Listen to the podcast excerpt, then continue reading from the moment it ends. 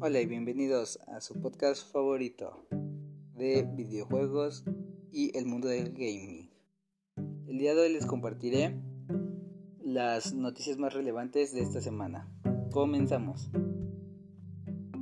Microsoft Flight Simulator confirma su tasa de fames por segundo en Xbox Live, Series X y Series S.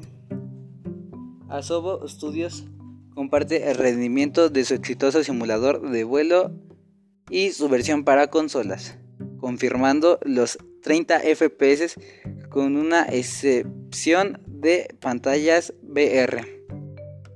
Call of Duty Warzone y Black Ops Cold War muestran qué contenido recibirán durante la temporada 4 que comparten.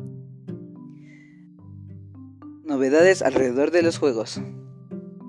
Ubisoft confirma que Rainbow Six Extradition contará con las funciones de juego y progresos cruzados, además de bonificaciones para los jugadores de Sykes.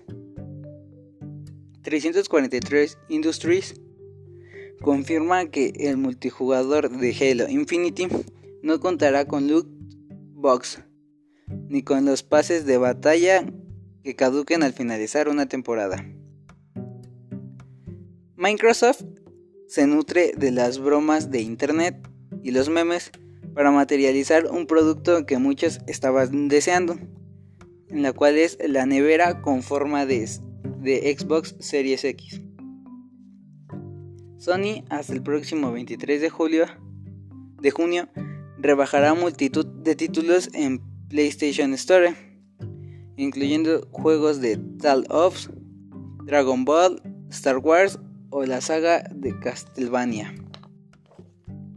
Among Us pone fecha a su gran actualización y principales novedades. El título de Interlude permitirá jugar hasta con 5 jugadores al mismo tiempo y en la misma sala. El juego saldrá también en consolas de Xbox y tendrá una colaboración con Xbox Game Pass este año. Forza Horizon 5 es oficial y salvaje. Este presenta por todo lo alto la nueva entrega de la saga Forza Horizon en la conferencia de Xbox. Ya está disponible el primer tráiler, el cual se nos muestra claramente cómo tendrá una colaboración con mm, el país México y el nuevo pase de batalla de Fortnite capítulo 2 temporada 7 llamado Invasión y está aquí con una invasión de alienígenas, nuevas misiones, recompensas y dos colaboraciones muy importantes, las cuales son con la serie Rick y Morty de Netflix y un superhéroe llamado Superman.